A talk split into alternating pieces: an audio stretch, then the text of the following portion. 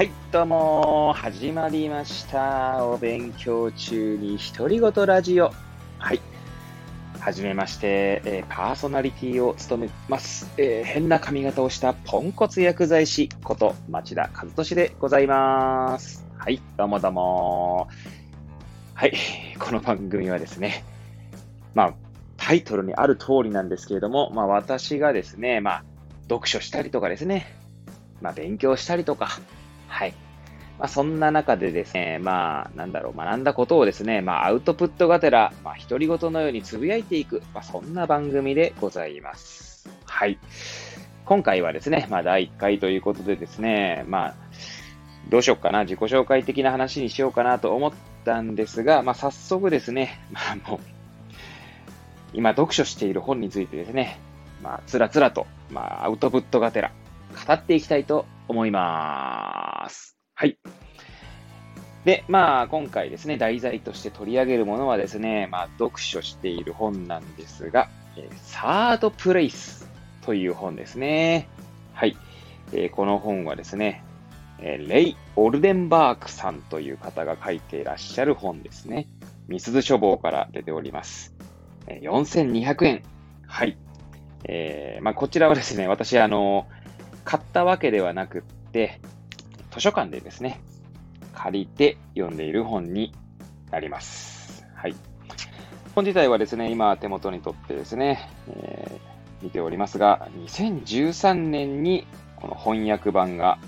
発行されておりますが、どうやらですね、えーアメリカで発売されたのは、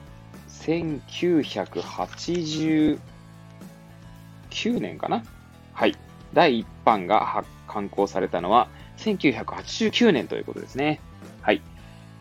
で、えーこちらがですね、アメリカじゃなくて、この現代が、何でしたっけね。現代が、はい、後で言います。はい、まあこんな感じでですね、まあゆるく語っていく、まあ、番組という感じですが、はい、ほんと独り言のようにですね、喋っていきたいと思います。まあ皆さんですね、あの、サードプレイスっていう言葉をですね、もしかしたらね、耳にして、したことがあるんじゃないかなと思います。はい。まあよくですね、まあこのサードプレイスを訳すと、まあ第三の場所みたいな感じでね、言われるんですけれども、まあ第一の場所が、まあ大体、えーか、家なんですかね、これはね。家族。えーこちらは、で、まあ、大体ですね、第1か第2かを さておき、まあ、家と職場みたいなところが第1、第2みたいな形で挙げられて、まあ、第3の場所ということでですね、家でもなく、職場でもなくというところでですね、えーまあ、そういったこと、そういった場所の意味というものが、えーこの本では語られております。はい。で、この本で言われているですね、第3の場所、サードプレイスですね。まあ、そちらにはですね、まあ、いろいろ特徴がありまして、えこちらはですね、第2章、サードプレイスの特徴というところにですね、まあ、いろいろ書いております。はい。まず、一つ一つ条件をですね、読み上げておきます。いきますと、中立の領域に存在し、はい、何のことでしょうね。これだけ読むと わかりませんが、はい、訪れる客たちの差別をなくして、社会的平等の状態にする役目を果たすと。まあ、そういった場所のことをサードプレイスと言うんですね。そしてサードプレイスではですね、まあ、会話が主な活動であるとともに、人柄や個性を披露し、理解するための重要な手段となると。はい。で、サードプレイスはあって当たり前のものと思われていて、その大半は目立たない。こちら97ページにね、こういった形で書いてありますね。人はそれぞれ社会の公式的公式な機関で多大な時間を費やさなければならないので、サードプレイスは通常、就業時間外にも営業している。サードプレイスの個性はとりわけ常連客によって決まり、遊び心した雰囲気を特徴とする。他の領域で人々が大真面目に関わっているのとは対照的だ。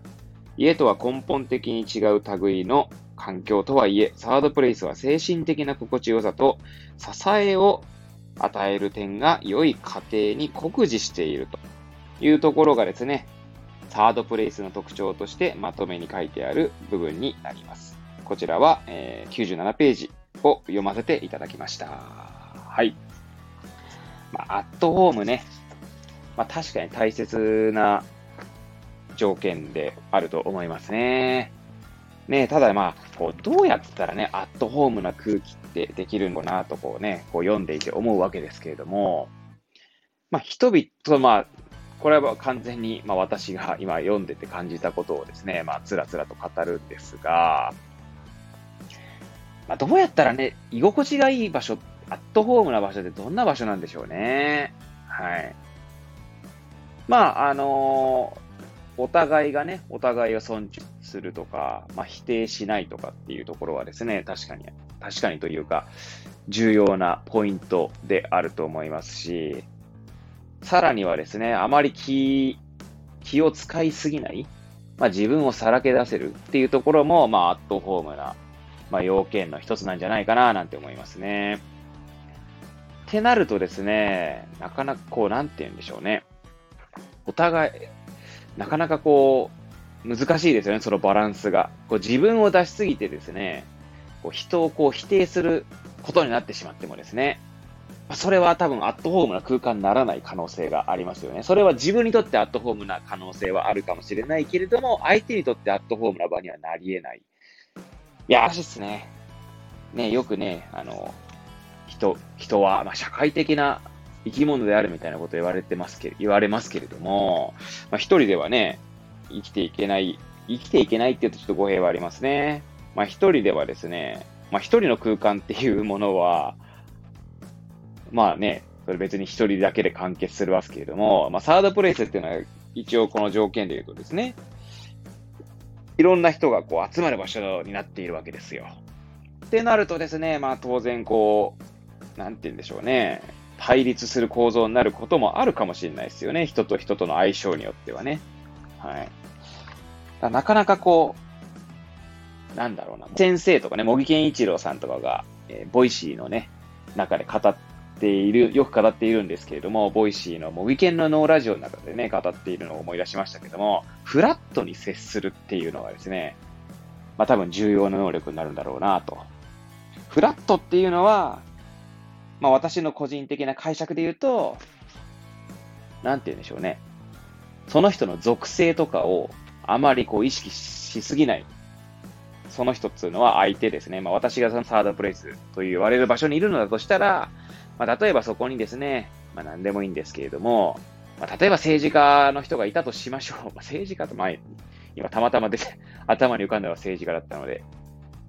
そうそう政治家っていうとこういう人だろうな、みたいなのとかですね、そういった、まあ、バイアスをかけずにですね、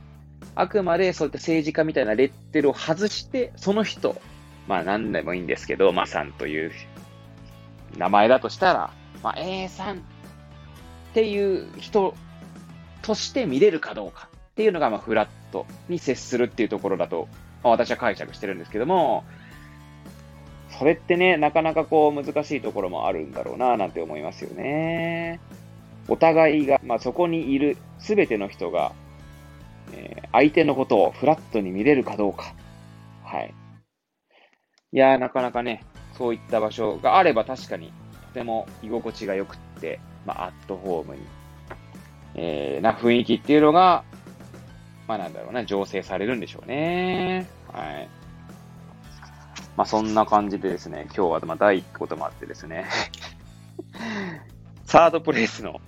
特徴というところから、え思い浮かんだことをですね、ちょっとつらつらと語ってまいりましたけれども、今はですね、まあ大体9分ぐらい喋ってますので、まあ大体ですね、まあ一番組10分ぐらいで、え構成して、えー、作っていこうかななんて思っておりますので、今日のところはですね、ここら辺で終わっていきたいと思います。はい。まあ、2回目もですね、このサードプレイスからしたことをですね、語っていこうと思いますので、まあ、もしよかったらですね、えー、まあ、聞いていただけると幸いでございます。ということで、今日の放送は終了したいと思います。それではまた。